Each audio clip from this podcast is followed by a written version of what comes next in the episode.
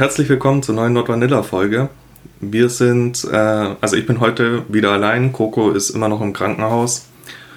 Äh, dafür habe ich aber heute wieder einen Gast da, nämlich die Nathalie. Ja, hallo, also ich bin die Nathalie, ich bin 23 Jahre alt, ähm, bin auch an einem Stammtisch in Augsburg, bin Orga und lebe seit fünf Jahren BDSM aus. Und ich bin Masochistin. Genau, und genau darüber soll es nämlich heute gehen. Wir reden über alles, was äh, wehtut, beziehungsweise die Lust daran.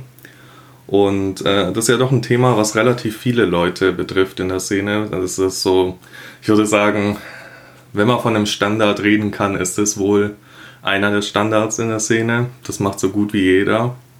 Irgendwas mit Schlagen oder geschlagen werden. Oder sagen wir zumindest 80 Prozent. Und ähm, von dem her magst du vielleicht mal erstmal erzählen, was macht für dich den Reiz aus? Also mal zum Verständnis, ich bin jemand, der es überhaupt nicht maße. Ich bin ein totales Weichei, was Schmerzen angeht. Ich mag das überhaupt nicht und kann dem absolut nichts abgewinnen. Dementsprechend fällt es mir immer ein bisschen schwer, mich da rein zu versetzen, was daran ähm, schön ist, weil ein Schmerz ist ja erstmal im ersten Moment was Negatives. Es ist eine Reaktion des Körpers auf eine, ja, sagen wir mal, eine normalerweise schädigende Berührung, also eine Krafteinwirkung. Ähm, und jetzt sind Masoisten ja, ähm, mögen das ja. Und von dem her, wie fühlt sich das an für dich? Es ist halt so, man muss unterscheiden zwischen Masochisten, die durch reinen Schmerz die Lust empfinden oder zwischen dem, dass Masochisten oder den Schmerz, wenn jemand unter Machtgefälle steht und den Schmerz für jemanden erträgt. Ich bin eine, die Schmerz an sich eroit, äh, eros, erotisieren kann und zum Beispiel wie Coco. Coco hat diesen Fall, die kann es nur durch dieses Machtgefälle, weil sie es für ihren Herrn erleiden kann oder ertragen kann und dadurch ähm, diese Erotisierung hat und ich kann aber rein Schmerz für mich selber erotisieren, wo aber auch für Masochisten immer unterschiedlich ist. Nicht jedes Schlag oder Schlagwerkzeug ist für einen Masochisten gleich derselbe Schmerz. Schmerz ist unterschiedlich. Für mich ist zum Beispiel ein, Schlag, ein Rohrstock ein Schmerz, den was ich gar nicht erotisieren kann, der was für mich auch bestrafend wirkt. Mhm. Und äh, zum Beispiel jetzt äh, eine Gerte ist wieder was, was für mich ein totales Highlight ist. Also für einen, der wo das miterlebt, ist es innerlich wie, ja, wie soll man das sagen? Das ist ein tolles Gefühl, weil das befreit einen in Innerlichen, das löst so diese Verklemmtheit, man, man kommt in diesen Flow rein, in diesen Subspace auch selber ein bisschen und es ist schwer zu beschreiben. Ich bin ich habe das rausgefunden, als ich 18 war und dann selber da gestanden bin und habe mir erstmal gedacht, wow, Schmerz hat irgendwas und das ist ein schwer beschreibendes Gefühl. Manche können sich da reinfühlen, manche halt nicht. Also ich kann das selber manchmal nicht beschreiben, was da passiert. Das ist ein sehr interessanter Punkt. Ähm, du wirst ja jetzt kaum durch die Wohnung gerannt sein und dir den Zeh an der nächsten Ecke angeschlagen haben, sondern wie was war denn der, ähm, der Schmerz, der dich davon überzeugt hat, dass du das gut findest? Also die ersten Erfahrungen habe ich vor fünf Jahren, eben als ich zum ersten Mal auf dem Stammtisch war, haben wir nach ein paar Monaten kam auf, wir gehen zu einem Kollegen aus dem Stammtisch und haben da zusammen so ein paar Erfahrungen gemacht. Und da haben wir unterschiedliche Schlagwerkzeuge gehabt und das erste, was das war, ist eigentlich ziemlich bekannt, ist ein Kochlöffel. Ah, ja. Der, der Kochlöffel ist ziemlich bekannt, den hat jeder zu Hause. Und da hat das erstmal angefangen und da habe ich festgestellt, ist ein angenehmer Schmerz. Und dann haben wir uns so über Flogger und Pedal und ja, einfach so ein paar Schlagwerkzeuge durchgearbeitet und sind dann letzten Endes auch zum Rohrstock gekommen und dementsprechend habe ich festgestellt, dass mir manche Schlagwerkzeuge besser gefallen als jetzt zum Beispiel der Rohrstock oder es gibt auch die Bullwhip zum Beispiel habe ich noch gar nicht gespürt, das weiß ich gar nicht, wie das ist. Aber ja, so findet man äh, raus, ob man das erotisieren kann oder ob das gut oder schlecht für einen ist.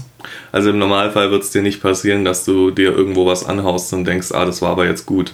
Sondern es ist dann schon im richtigen Kontext, dass man es rausfindet. Ja, genau. Also wo ich auch festgestellt habe, ich habe mit 13 noch viel Volleyball gespielt und ich habe es geliebt, als Annahmespieler zu spielen, wenn man das so überlegt. Ähm, Im Volleyball werden ja Angriffe gemacht und äh, harte Aufschläge. Und mir hat das total gefallen, harte Bälle einfach anzunehmen. Ich habe den, den Schmerz irgendwie genossen und mir hat das Spaß gemacht. Und ich fand das auch irgendwie komisch, weil sich keiner dahin getraut hat. Aber ich bin dann in dementsprechend immer drangegangen, weil mir der Schmerz irgendwie gefallen hat. Also es ist auch in frühester Kindheit sogar ein bisschen aufgetreten, dass ich gewissen Schmerz doch toll fand und das einfach auch rausgefordert habe. Auch im Volleyball habe ich die Leute dazu rausgefordert, mir Bälle hinzuschlagen. Also ist auch interessant. Also Annahme dann mit den Händen. Mm, ja, genau, mit, mit der unteren Annahme, Bagger da auf die o Unterarme mhm. habe ich ähm, viel, viel, ähm, ja, das konnten viele nicht und wollten auch viele nicht, weil es weh tat und ich habe das halt genossen, habe das immer gern gemacht. Nur der Negativ, das Negative daran ist, die Unterarme gewöhnen sich dran und der Schmerz ist irgendwann nicht mehr da. Gut, für manche ist das wahrscheinlich ein Vorteil, wenn sie Volleyball spielen. Ähm, für dich dann eher ein Nachteil. Ja. Ähm, aber wir haben jetzt ja, also du hast jetzt schon relativ viel erzählt von Schmerz, den du magst und Schmerz, den du nicht magst. Also erstmal ist ja immer dieses Klischee im Raum, jeder, der Maso ist, mag grundsätzlich, wenn es ihm was weh tut. Das ist ja, das ist ja völlig falsch. Also, wie gesagt, dir wird, wenn du dir den kleinen Zeh an der Ecke anschlägst, wird dir das genauso wenig gefallen wie jedem anderen. Richtig. Ähm, vielleicht, dass mal kurz erklärst, was ist denn für dich ein guter Schmerz und was ist denn ein schlechter Schmerz? Also zum Beispiel Rohrstock ist ja dieser stechende Schmerz. Also äh, wenn man sich irgendwo anhaut. Nur kurz, wir, es wurde gefordert, dass wir mehr erklären. Ein Rohrstock ist ein langer Bambusstab, glaube ich. Genau. Relativ dünn. Ja. Aber ziemlich stabil. Richtig. Der auch sehr elastisch ist. Also wenn, wenn, äh, der gibt es ja ziemlich dünn oder auch ein bisschen dicker, aber ähm, die, die größten Schmerz und stechenden Schmerz gibt es wirklich, wenn die sehr, sehr dünn sind, weil die dann durch die Bewegung halt auch elastisch sind und dadurch halt die kinetische Energie, wenn man sich das vorstellt, die Energie, was da reingesetzt wird, die Kraft am meisten umgesetzt wird und dementsprechend natürlich sehr, ja, sehr stechend auf der Haut auftrifft. Das ist ein sehr unangenehmer Schmerz. Ähm, zum Beispiel jetzt bei einem Pedal hat man eine große Fläche und muss man nicht so viel Kraft, man kann viel Kraft, man muss aber nicht so viel Kraft aufwenden und äh, das ist eher ein flächendeckender Schmerz, eher angenehm. Oder wie bei einem Schlagstock, was die Polizisten auch haben, das ist eher so ein dumpfer Schmerz, der wo wirklich auf die Knochen runter geht und man den bis in, auf den Knochen spürt. Das ist auch ein ganz toller Schmerz. Es sind unterschiedlich zu Schlagwerkzeugen. Es gibt Oberflächen, äh, oberflächlichen Schmerz und tiefgründigen Schmerz. Und je nachdem, ob er eher so dumpf oder flächenmäßig oder spitz ist, demnach kann ein Masochist sagen, okay, das ist mein Schmerz. Für mich ist eher der oberflächliche und äh, dumpfe Schmerz angenehmer als dieser spitze Schmerz. Mhm. Ist das so die, die, so die zwei grundlegenden Sachen, dieser dumpfe und dieser scharfe, spitze Schmerz im Prinzip? Ja, richtig. Okay. Ähm, jetzt war rein Interesse halber noch von mir aus, weil das einzige Mal, wo ich sowas in die Richtung ausprobiert habe, war mit Nippelklammern. Und für alle, die es noch nie gemacht haben, eine Nippelklammer hinmachen ist nicht das Problem. Wenn die aber eine Weile dran ist, dann drückt die das Blut aus dem äh, Nippel heraus und wenn sie dann abgemacht wird, strömt es zurück und es ist, also für mich war das echt ein furchtbarer Schmerz, dieses Zurückströmen vom Blut in den Nippel. Ist das jetzt ein eher stechender Schmerz oder eher ein dumpfer Schmerz? Kommt auf die Nippelklammer an. Ach so. Es, es ist unterschiedlich. Also es gibt gemeine Nippelklammern, die wirklich, äh, die sind schon beim Rand, also am Rand tun schon echt schmerzhaft. Und es gibt halt so wie Wäscheklammern. Das ist ja das Typische, was jeder kennt. Wäscheklammern sind ja eigentlich nicht schlimm, kommt halt drauf an, aber normalerweise Wäscheklammern sind überhaupt nicht schlimm. Aber diese Butterfly-Klammern, die, äh, wo du so Metall hast und die so geriffelt sind innen, mhm. die was du so auseinanderdrückst, die sind halt, die sind nicht so angenehm. die haben schon ja einen Schmerz, den was ich auch nicht erotisieren könnte und weil ich auch sage, hey, also da hört es bei mir auch auf, da leide ich mir drunter, dass es mir Spaß macht. Aber es ist eben unterschiedlich, kommt auf die Nippelklammern auch an. Okay. Je nachdem, wie fest halt das Blut halt gestau äh, rausgedrückt wird und wie es abgeklemmt ist. Mhm. Ich bin mir jetzt auch gar nicht sicher, ob rausdrücken das richtige Wort ist oder ob es tatsächlich staut, aber. Es, es kommt aller Fälle darauf an, wie fest. Also ja. es gibt ja unterschiedliche Stärken. Und äh, Wäscheklammer zum Beispiel ist ganz sanft und so das Schlimmste, was ich bis jetzt hatte, waren diese Butterfly-Klammern und die waren. Nee, nee, die möchte ich nicht nochmal. Ja, wenn du das schon sagst, würde ich wahrscheinlich dran sterben, weil ich fand schon die normalen Wäscheklammern furchtbar, wie gesagt. Also es, es geht gar nicht bei mir. Ähm, dann noch, hast du ein Lieblingsschlagwerkzeug? Ein Lieblingsschlagwerkzeug, ja. Äh, zum größten Teil ist es die Gerte. Mhm. Das ist so, kommt, gibt auch unterschiedliche Gärten. Also die Reitergärte ist nicht so beliebt wie, also die Reitergärte hat ja diesen langen, also so einen Stab und das ist ja nur so eine lange, ähm, kurze Kordel dran. Mhm. Kennst du vielleicht? Ja, ja. Genau. So ein bisschen Peitschen ähnlich. Ja, oder? genau. Das ist, sind ja die, die wo auch so ein bisschen ja, einen spitzeren Schmerz auslöst, wo das aber noch angenehm ist. Ähm, die Gärten, die wo vorne eine größere Klappe haben, das ist eigentlich so das Angenehme, weil die ja ein bisschen flächiger trifft. Mhm. Und das ist so da, das ist meine Gärte, die mag ich am liebsten. Okay. Weil das wieder so flächen oberflächig äh, trifft und nicht so tief geht. Also grundsätzlich eigentlich alles, was eher so ein bisschen breitere Fläche hat, ist dir lieber auf ja, jeden Fall. Genau. Ja, okay. Ähm, also gab es außer diese Klammern noch irgendwas, was du mal ausprobiert hast, wo du im Nachhinein sagst, nee, das ist absolut überhaupt nichts für mich? Oder weißt du bei den meisten Sachen im Voraus, du weißt ja jetzt relativ gut, welchen Schmerz du magst. Kannst du, wenn ich dir jetzt irgendein Schlagwerkzeug hinlege, im Voraus schon einschätzen, hm, das ist eher nichts für mich oder das könnte was sein? Oder muss man das tatsächlich immer ausprobieren?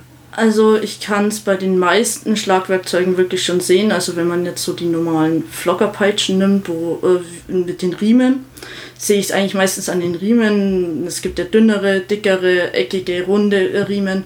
Und Erklär mal kurz, was ein Flocker ist, genau. Ja, also es ist ja so wie, wie ein Griff und da sind lauter so, ja, Lederriemen vielleicht dran, in viereckig oder in langen Streifen, einfach flach oder ähm, rund äh, aus Gummi. Also es gibt unterschiedliche, es gibt Lederpeitschen, es glaube ich auch aus Metall gibt es sogar, kleinere Flocker sogar oh jetzt Gott. schon, habe ich schon gesehen, mhm. aber die habe ich noch nicht ausprobiert, weil ich habe es nur bei einem Kollegen mal gesehen, der sowas hatte. Aber nee, also wirklich sind Flocker ist eigentlich noch das harmloseste von den ganzen Schlagwerkzeugen, weil es wirklich die unterschiedlichsten Version, Versionen gibt und auch leichtere und festere ähm, Flocker gibt. Und ich habe schon einige von den Versionen ausprobiert. Die ekelhaftesten oder die schmerzhaftesten Vlogger sind die, die ähm, diese Lederriemen wirklich mit äh, scharfen Kanten, also so eckige, scharfe Kanten haben, weil die äh, dementsprechend nicht nur flach, sondern auch mit diesen Kanten von, äh, mit dem Viereck, die Kanten natürlich auch treffen und damit ein bisschen einen schneidenden Schmerz auf, dem, äh, auf der Haut ergeben und das ist dann nicht so angenehm. Also da mh, braucht ein bisschen Gewöhnung, vielleicht auch ein bisschen Vorwärmen, bevor man schlägt, weil damit aufwärmen ist nicht anzuraten, da platzt die Haut ganz gern mal auf. Ich kann mir vorstellen, vielleicht täusche ich mich auch, aber dass das oft bei billigen auftritt wahrscheinlich, dass die Kanten eher scharf sind oder nicht unbedingt. Ähm, auf der Bauncon zum Beispiel findet man da auch welche. Also ich habe schon einige auf der Bauncon noch gesehen, die wo die verkaufen, die sind schon hochqualitativ, aber das ist halt schon ähm, ja, ist halt ein Unterschied zu leichten Flockern und starken Flockern. Da gibt es genauso wie bei Rohrstöcken verschiedene Stärken und verschiedene Ausführungen. Nicht unbedingt bei den billigen. Klar, billig ist immer rechteckig und einfach dran gemacht und einfach nicht aufgepasst, aber gibt es genauso hochqualitative Flogger, die wo das haben. Mhm, okay. Ähm, wenn wir über Schlagen reden, müssen wir natürlich auch über Spuren reden. Das ist für viele äh, Masos ja ein wichtiger Bestandteil davon. Ähm, teilweise gibt es Bilder, wo also mittlerweile denke ich mir nichts mehr dabei, wenn ich die sehe. Einfach weil ich auch schon in genug Workshops dabei war und weiß, was da passiert. Aber für einen Außenstehenden kann das schon ganz schön verstörend wirken, teilweise, was man da sieht. Äh, so ein äh, grüner und blauer Hintern oder äh, teilweise bis aufs Blut geschlagen, ähm, ist, ist schon ein heftiger Anblick. Wie sieht das bei dir aus mit Spuren? Wie ähm, extrem bist du da? Wie sehr magst du die? Oder sind die dir eher weniger wichtig? Also für mich sind Spuren schon sehr wichtig, weil für mich ist das dieses, dieser Nacheffekt, also diese Spuren für, für danach, wenn ich jetzt eine Session vorbei habe und nicht wirklich geschlagen worden bin und dann eine Woche, zwei einfach so daheim sitze und mir dann so die nächsten drei, vier Tage noch denke, boah, ja, daran wieder zu erinnern und dieses Gefühl wieder zu kriegen, hey, ja, mit dem und dem wurde die Spur ähm, gemacht oder so, so ist sie entstanden, macht das macht einen einfach stolz, es ausgehalten zu haben, selbst für einen selber. Und das andere, ich glaube auch für den Gegenüber ist es einfach zu sehen, dass er da auch äh, richtig, also nicht fest oder gewalttätig, aber für ihn ist es sichtbar, ähm, er hat was geleistet und er sieht, dass er wirklich was getan hat, weil äh, es gibt Leute, die kriegen Spuren und die kriegen relativ schnell Spuren und es gibt Leute, die kriegen gar keine. Es gibt unterschiedlich. Ich bin ein Mensch, der kriegt irrsinnig schnell Spuren. Äh, bei mir dauert es keine zehn Schläge mit dem Rohrstock und ich habe Spuren. Und es gibt Leute, die kriegen zehn Schläge mit dem Rohrstock und sie haben gar keine Spuren. Das ist unterschiedlich. Äh, das muss nicht mehr fest sein. Ich kriege einfach von Anfang an ist die Haut sehr schnell gereizt und es gibt ganz schnell blaue Flecken. Mhm. Und ihr hattet ja schon ein Podcast-Thema Kinky Cabin. Ich war ja auch dieses Jahr auf der Cabin schon im März. Und da habe ich auch dementsprechend ein Erlebnis gehabt äh, mit dem Schlagstock äh, und da waren ja solche Spuren, wie du gerade beschrieben hast, so ins lila-grüne. Ja, so haben meine Oberschenkel ausgesehen damals. Also es war eine sehr interessante Erfahrung und ich hatte davon vier Wochen lang was. Also die Oberschenkel waren flächig blau und ins Lila, Lilane rein und es hat lang gedauert. Ja, also das ähm, hat, hattest du schon mal, dass es bis aufs Blut ging? Also Nein, also Blut ist für mich auch so ein wirklich ein Hardlimit. Also ich will es nicht aufs Blut. Solange es blau oder lila ist, ist das alles noch in Ordnung, aber aufs Blut nicht. Äh, als Versehen mal, dass es wirklich mal geblutet hat, ja, aber das war nicht mit Absicht kann immer passieren, ist vielleicht auch bloß, äh, kommt halt vielleicht beim Vlogger, wenn er scharfkantig ist, mal äh, kurz vor, dass vielleicht leicht die Haut aufreißt, aber an sich nein, also aufs Blut lasse ich mich nicht schlagen, also da ist mir mein Körper da doch zu viel wert. Hm, okay. Ähm, natürlich müssen wir jetzt auch über Sicherheit reden, weil ähm, Schlagen, es ist erstmal eine Verletzung, die dem Körper zugefügt wird. Und ähm, man kann nicht überall hinschlagen, logischerweise. Also der, ich kenne mich jetzt nicht 100% damit aus. Ich weiß, safe Stelle ist der Arsch zum Beispiel. Das ist ein relativ großer Muskel. Da äh, ist relativ viel Muskelgewebe eben da. Da liegen keine lebenswichtigen Organe. Da kann man eigentlich immer ziemlich sicher draufhauen, ohne großen Schaden zu verursachen, der tiefer geht. Klar, oberflächlich ein blauer Fleck entsteht da genauso. Äh, wenn man die Veranlagung dazu hat. Ähm, ich habe durchaus schon auch von Leuten gehört, die können mit weiß Gott was geschlagen werden und kriegen gar nichts. Also muss frustrierend sein, wenn man das eigentlich möchte. Aber es gibt natürlich auch Stellen, wo man zum Beispiel überhaupt nicht hinschlagen kann. Ich denke mal, du kennst dich da besser aus als ich. Ja, also man sollte am besten halt nicht irgendwie in, in kurze Rippe unterhalb, also Leber, Lung, also Lebergegend, ähm, auch ähm, also Leber, Nieren in der Gegend, das sollte man nicht machen. Auch so Lenden äh, unterhalb von, von der Hüfte, da rein sollte man nicht schlagen. Auch ähm, Rücken sollte man aufpassen, mit was man schlägt. Äh, man kann auf dem Rücken schlagen, aber dementsprechend nur mit einem leichten Flogger und dann auch nicht zu fest, weil eben hinten der Rücken ist nicht so muskulös. Äh, man kann leicht Verletzungen auf dem Rücken kriegen, wegen Wirbelsäule und allem. Da sollte man aufpassen. Alles, was Oberschenkel, Arsch, ähm, da ist es ungefährlich. Auch Rücken, aber wirklich beim Rücken aufpassen, auch Genick da äh, hochwärts, das sollte man nicht schlagen alles, was auf, auf äh, Achseln unten rein, das ist auch nicht gut. Was bei uns Frauen halt ganz viel liegt, ist auch auf die Brüste, aber da dementsprechend auch mit Vorsicht zu genießen, weil es Bindegewebe auch ist. Ähm, da können schnell Verletzungen entstehen. Also mhm. da muss man aufpassen. Aber so wirklich Oberschenkel, ähm, Arsch, da kann eigentlich nichts passieren. Also im Prinzip kann man sagen, überall da, wo ein großer Muskel ist, da kann man problemlos draufhauen überall da, wo ihr schon den Knochen durchspürt, wenn ihr mit der Hand hinlangt, solltet ihr es vermeiden. Beziehungsweise da, wo gar kein Knochen ist, der die Organe schützt, genauso wenig. Richtig. Ja.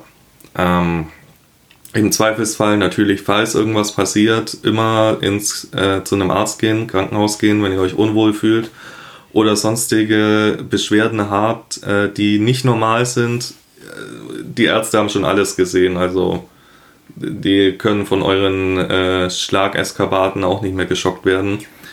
Äh, und äh, lieber safe than sorry. Also lieber einmal zu oft gehen als einmal zu wenig.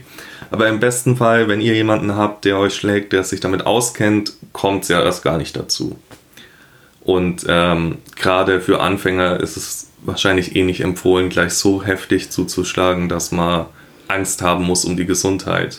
Die meisten werden wahrscheinlich mit eher relativ sanften Schlägen auf dem Po anfangen, wahrscheinlich mit der Hand auch.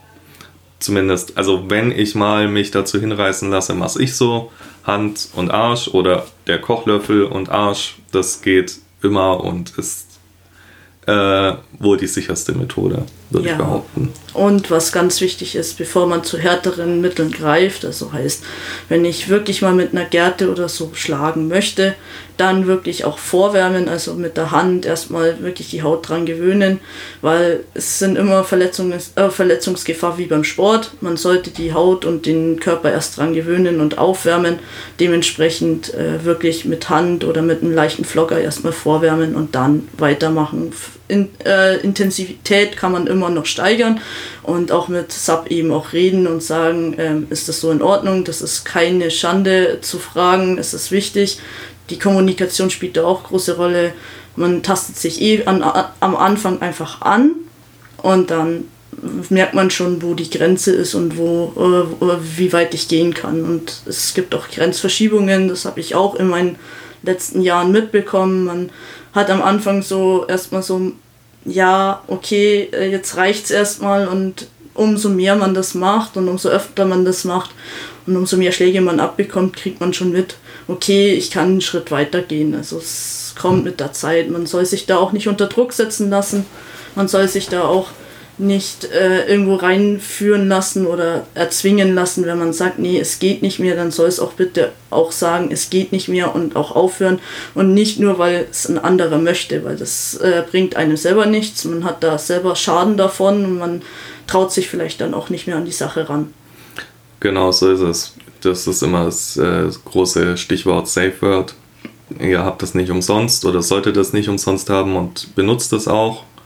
Ähm, das ist auch dem Dom lieber, weil wenn ihr einmal da ein, ich sag mal jetzt Trauma habt und deswegen euch nicht mehr an die Sache rantraut, dann bringt das ja auch dem Dom nichts, weil äh, im Zweifelsfall hattet ihr beide Spaß dran und wollt es auch nochmal machen. Von dem her auch dasselbe, lieber einmal zu oft sagen, jetzt mal Pause, als einmal zu wenig. Richtig, ich habe das leider Gottes ganz zu Anfang, ich war ziemlich jung noch, habe das noch nicht so oft gemacht. Und ich hatte ein Safe Word und ich weiß, ich würde es jetzt bis heu äh, heute nicht mehr so machen und ich habe es wirklich bis zum Schluss ausgehalten, statt zu sagen, halt, stopp, es geht nicht mehr, ähm, nutzt, äh, nutzt euer Safe Word, das ist sehr, sehr wichtig. Ähm, es ist nichts Schlimmeres passiert, aber ich weiß, wie es sich anfühlt war von mir nicht richtig, würde ich auch nicht mehr machen. Und das dementsprechend tut das bitte. Es ist keine, keine Schande und es tut euch bestimmt keiner deswegen irgendwie zu sagen, ja, du Weichei oder irgendwelche Sachen, weil es, geht um euer Wohlergehen und um euer Leben. Ja? Also es ist genau. sehr wichtig. Ja, gerade, also wie gesagt, Safe Word ist ja sowieso bei jeder BDSM-Praktik wichtig, aber gerade bei, wenn es um Schlagen geht, finde ich es nochmal besonders wichtig, weil es einfach, es führt zu Verletzungen, es ist einfach so. Oder es kann zu auch schlimmeren Verletzungen führen. Und äh, gerade das, was du angesprochen hast, als du jünger warst, hast du dich das nicht getraut zu sagen. Tatsächlich ein Problem, was wir gerade auch auf den Stammtischen oft zu hören bekommen, dass die jungen Neueinsteiger da eine Hemmschwelle haben, das Safe Word zu sagen. Was ähm, schade ist oder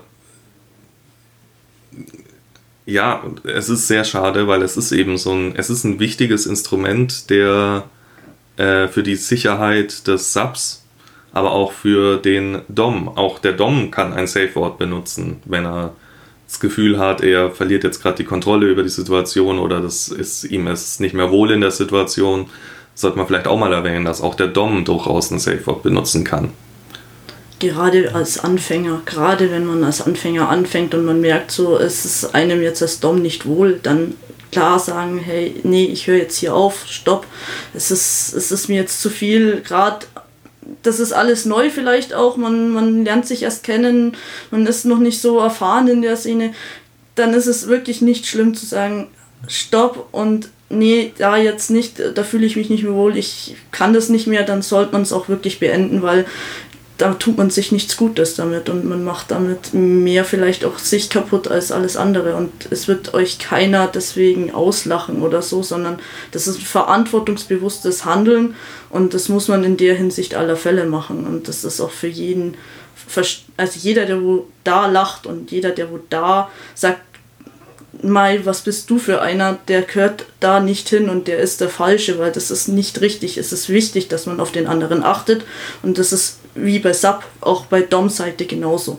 Genau, stimme ich dir vollkommen zu. Dann kommen wir jetzt nochmal zu was Erfreulichen, der, äh, nämlich der äh, viele beschreiben, wenn sie geschlagen werden, kommen sie in so eine Art Rauschzustand. Ähm, ich weiß nicht, ob das vergleichbar ist mit dem normalen Subspace oder ob das nochmal was anderes ist. Ähm, meines Wissens nach ist es so, beim Schlagen, der Körper schüttet wenn er einen Schmerzreiz bekommt, von sich aus Endorphine aus als äh, Schmerzhemmer, um ähm, das ist einfach evolutionär bedingt. Stellt euch vor, der Säbelzahntiger kaut gerade auf eurem Bein rum. Wenn ihr jetzt so vor Schmerzen wimmern würdet, dass ihr euch nicht mehr bewegen könntet, wäre bald mehr als das Bein ab. Dementsprechend will der Körper, dass ihr zwar seht, aha, das Bein tut weh, aber hier hast du Endorphine und jetzt renn. Und, ähm, oder auch Adrenalin und jetzt renn. Und das ist ja das, was beim Geschlagenwerden wissenschaftlich gesehen den Rauschzustand auslöst. Wie fühlt sich das an? Das ist ganz witzig eigentlich. Ich musste immer lachen, weil ich habe einen kleinen Spitznamen bekommen, gerade auf der Hütte. Ich habe den Spitznamen Endorphinchen bekommen, weil ich einfach, ja, immer wenn ich das fühlt sich so an, als würde man der glücklichste Mensch in diesem Moment sein. Das sind so Glückshormone auch. Und man, man spürt den Schmerz dann zwar schon, es ist schon irgendwo Schmerz, aber es, es fühlt sich einfach so, es durchströmt den ganzen Körper, es geht durch den ganzen Körper. Es ist nicht mehr nur eine Stelle, sondern das ist wie so ein Kribbeln. Man, man merkt es überall, die, die Arme, äh, der ganze Körper fängt dann plötzlich an, einfach, das ist diesen Schmerz aufzusaugen, könnte man sagen. Es ist wie so, so, so, so, als würde die Sonne auf einen strahlen, einen wird total, ja, wohl und man, man genießt es einfach und man, man fühlt sich einfach gut. Also es ist wie so ein, als würde man am Sommertag in der Sonne liegen und es einfach genießen, dass endlich die Sonne nach 14 Tagen Regen wieder scheint. Man kriegt endlich wieder Sonne ab. Und das ist für mich auch so ein Gefühl, das habe ich auch erst so, ja, vor zwei, drei Jahren erst mitbekommen, dass das so äh, bei mir existiert. Und auf der Hütte kam es wirklich deutlich zum Vorschein, weil ich da einfach viele Erlebnisse mit Schmerzen mitgemacht habe, weil ich die Situationen auch nutzen konnte. Und da habe ich festgestellt, dass ich mich in diesen Subspace, in, dieses, in diesen Flow rein fühlen kann und dass ich da wirklich dann dieses Kribbeln auch wirklich intensiv gespürt habe und nicht einfach glücklich und ich habe diese ganzen Tage mit einem Grinsen wirklich von Ohr zu Ohr den ganzen Tag verbracht und ich war so glücklich und das ist einfach ein tolles Gefühl. Nicht für jeden ist das so, aber für mich war es ein tolles Gefühl. Man fühlt sich danach einfach befreit. Man, man, man denkt über nichts mehr nach. Man, man ist vollkommen bei dieser Situation. Man, man hat einfach nur noch das und man konzentriert sich drauf, wenn man einfach damit, ja, glücklich ist. Man, man spürt sonst nichts mehr. Man vergisst auch das Außenrum, was, aus, äh, was außenrum passiert. Man hört auch nichts mehr, außer dass man spürt, wie, wie der Schlag eintrifft und man spürt, wie sich das immer mehr in einen aufsaugt, wie so ein Schwamm. Und das ist ein tolles Gefühl. Also ich würde es immer wieder gerne haben und deswegen mache ich auch immer mal wieder, ja, ich weiß nicht, ob Schmerzbondage schon mal angesprochen worden ist. Hm, ich glaube, wir haben es mal ganz kurz erwähnt, aber du kann, darfst gerne mal erklären, was es ist. Also Schmerzbondage, ich glaube, Bondage kennt ja jeder durch die Folge von Janni. Ähm, Schmerzbondage sollte kein Anfänger bitte machen, also Anfänger von Fesseln, weil es ist zum einen nicht ganz einfach. Man sollte wissen, wie man fesselt, weil man das Seil nicht nur doppelt nimmt, sondern einfach und es ist auch viel, viel dünner. Man nimmt da so 3 mm Seile und legt die bewusst auf Schmerzpunkte des Körpers und fesselt dementsprechend auf Punkte, wo man sonst nicht fesseln dürfte. Also zusammengefasst, ihr macht beim Schmerzbondage genau das, was euch gesagt wird, was ihr beim Bondage nicht machen sollt. Richtig. Und der Rigger mh, mm, löst dann durch gewisse, also er drückt zum Beispiel auf, die, auf das Bondage, auf die Fesselungen und ähm, nimmt dann oder zieht es enger, dass die Schmerzpunkte einfach genauer getroffen werden oder er klopft nur so, also schnipst so auf die Fesselungen. Es ist eine Sache, die muss man wissen, die sollte man auch wirklich machen, wenn man erfahrener ist. Das ist nichts, was jetzt Anfänger gleich von Anfang an machen sollten. Lieber auch einen Workshop dafür belegen. Es gibt ja einen Workshop auf der Hütte zum Beispiel, gibt es mhm. ja jemand, der wo das anbietet. Und da, äh, da ist es auch so, man kann sich da wirklich richtig reinfallen lassen, weil es noch ein ganz anderer Schmerz in, der, in diesem Fall ist. Nämlich ein Schmerz, der wo wirklich bewusst auf Schmerzpunkte ausgelegt ist und nicht so, dass ich irgendwo draufschlage, um Schmerz zu kriegen, sondern wirklich auf den Schmerzpunkt. Und es ist so ein brennender, bisschen leicht stechender Schmerz, aber nicht so spitz, sondern wirklich bloß so brennen und so ein, ja, wenn einer auf den Schmerzpunkt drückt, ich weiß nicht, ob das jeder schon mal erlebt hat, aber das tut schon weh und man geht da selber auch mal gerne in die Knie, auch als Masochist. Man hält den nicht stand. Nur kurz, ich bin gerade, äh, dass ich dich unterbreche, ich bin gerade am überlegen, Schmerzpunkt, ist das, wenn ich hier reindrücke, ist das vergleichbar? Ja, ist vergleichbar, der bekannteste ist aber hier oben, also da ähm, an der Schulter. Wenn man da, da gibt es einen Punkt, wenn man da reindrückt, da gehst du automatisch wirklich, wenn du tief reindrückst, dann gehst du automatisch runter. Damit äh, arbeiten manche Doms auch ganz gern. Wenn Sap mal nicht so will und die, äh, wenn Sap mal auf die Knie geht, dann nimmt man den Schmerzpunkt. Man muss nicht mal festdrücken. Es tut schon weh, wenn man leicht reindrückt und dann gehst du automatisch auf die Knie. Nur kurz, dass wir mal erklären, wo wir jetzt gerade hingedrückt haben. Also es ist, ich habe Schmerzbondage noch nie gemacht und habe mich gerade gefragt, weil du Schmerzpunkte immer wieder erwähnst. Ich kannte eben den, wenn man den Daumen äh, zwischen Daumen und Zeigefinger in die äh, im Fingerschritt, sage ich jetzt mal, ein Stück nach unten fährt und zwischen die beiden Knochen reindrückt. Könnt ihr mal probieren. Das wird schmerzhaft. Das ist der Schmerzpunkt, den ich kenne. Ja. Und an der Schulter gibt es wohl auch einen, den weiß ich aber nicht, ob ich den jetzt so einfach finden kann. Der ist zwischen Schlüsselbein und Halsmuskelgeist, ja. Hm. Ich ähm, finde ihn auch nicht von Anfang an, aber ähm, man kann das auch im Internet gibt es genügend Bilder, wo Schmerzpunkte des ähm, Menschen sind und da kann ich es auch empfehlen, mal zu gucken. Es gibt genügend Schmerzpunkte, aber die bekanntesten sind die am Finger und auch oben am, äh, am an der Schulter, weil wenn Sub äh, einfach steht und sich nicht runter bewegt, dann nimmt man auch den ganz gern mal.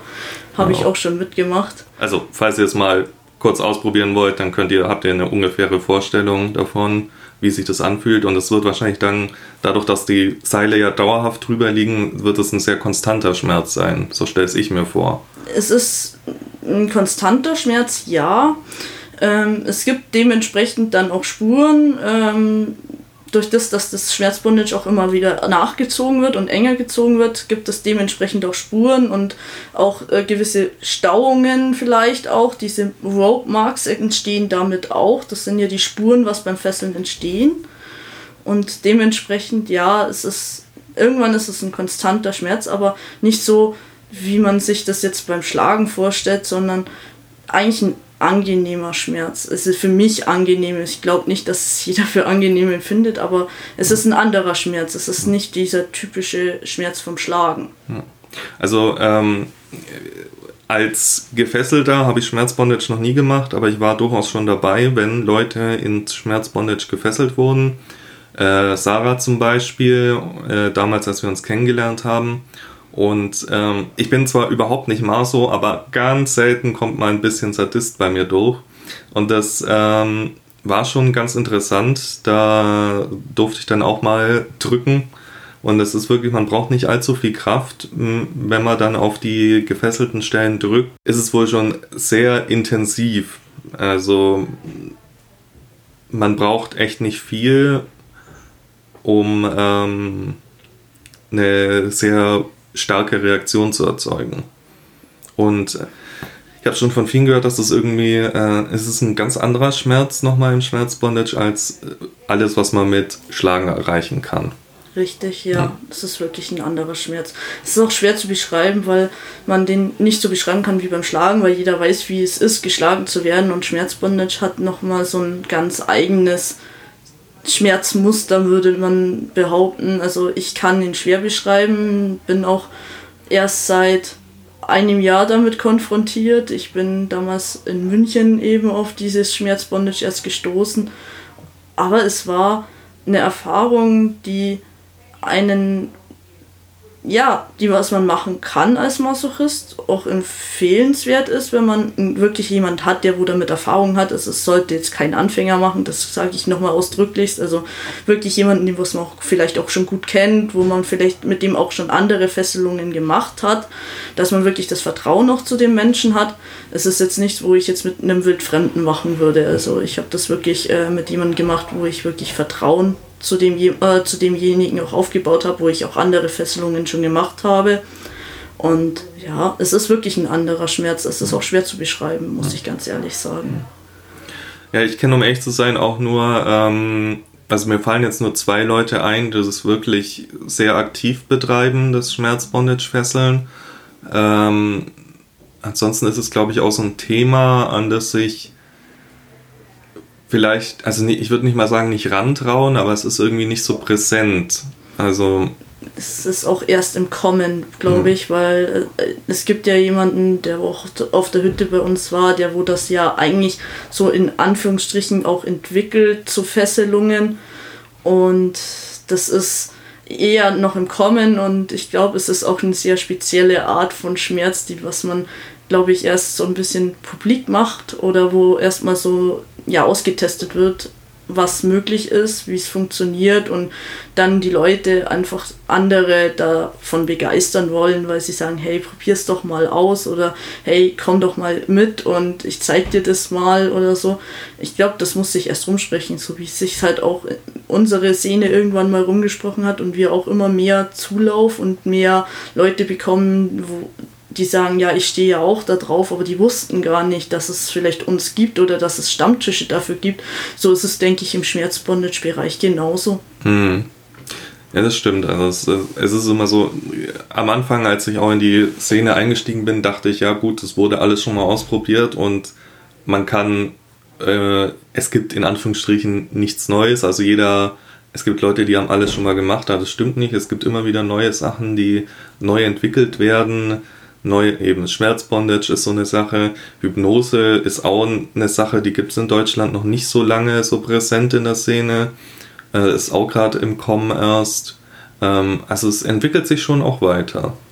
Ja, wo auch Hypnose eben auch sehr verschrien war und äh, viele gesagt haben, ja, das ist einfach nur Show. Also es ist halt auch natürlich immer diese Klischees und diese ähm, Gerüchteküche, was halt auch rumkursiert, ist halt, glaube ich, auch sehr, sehr schwer, ähm, sowas dann auch weiter auszutragen, weil halt viele Themen verpönen und sagen, ja, was hat denn Hypnose jetzt mit BDSM zu tun? Und das ist, glaube ich, auch eine Sache, wo einfach Zeit braucht, weil die Menschen, ja. äh, Menschen auch eher ja, argwöhnisch sind. Die sind, sagen, ja, das haben wir ja noch nie gemacht und äh, die sind dann lieber in dem gewohnten Bereich, was es mhm. halt schon immer gab. Ja, mhm.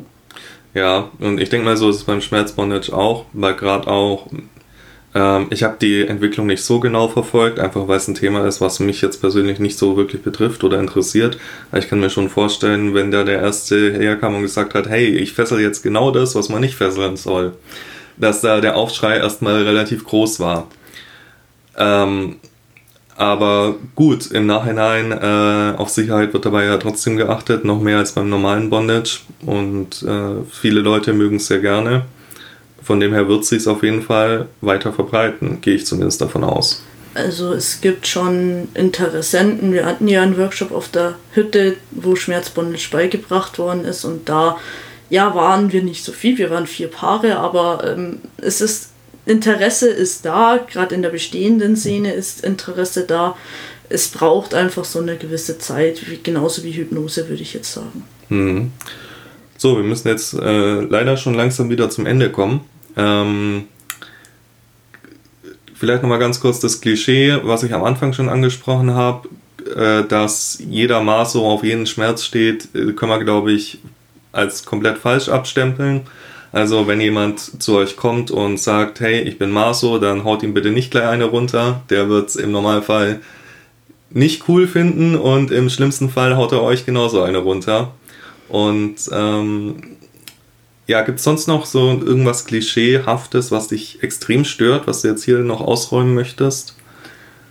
Mm, ja, dass viele glauben, dass jeder Maso gerade auf Nadeln und Cutting zum Beispiel steht. Das ist auch ganz, ganz speziell. Das habe ich auch viel festgestellt, dass mich viele ähm, gerade auf Online-Portalen anschreiben und meinen, ja, du, du schreibst Maso rein und du bist wirklich der allerkrasseste. Also du bist so voll Cutting und Nadeln und Blut und wirklich, das, das ist wirklich immer, das ist wirklich schlimm. Man muss klar differenzieren, dass nicht jeder seinen Körper irgendwie dementsprechend mit Nadeln durchgelöchert haben möchte, weil es gibt auch Leute wie mich. Ich habe zum Beispiel eine irrsinnige Nadelphobie. Ich kann mit Nadeln überhaupt nicht, weil ich damit nicht klarkomme.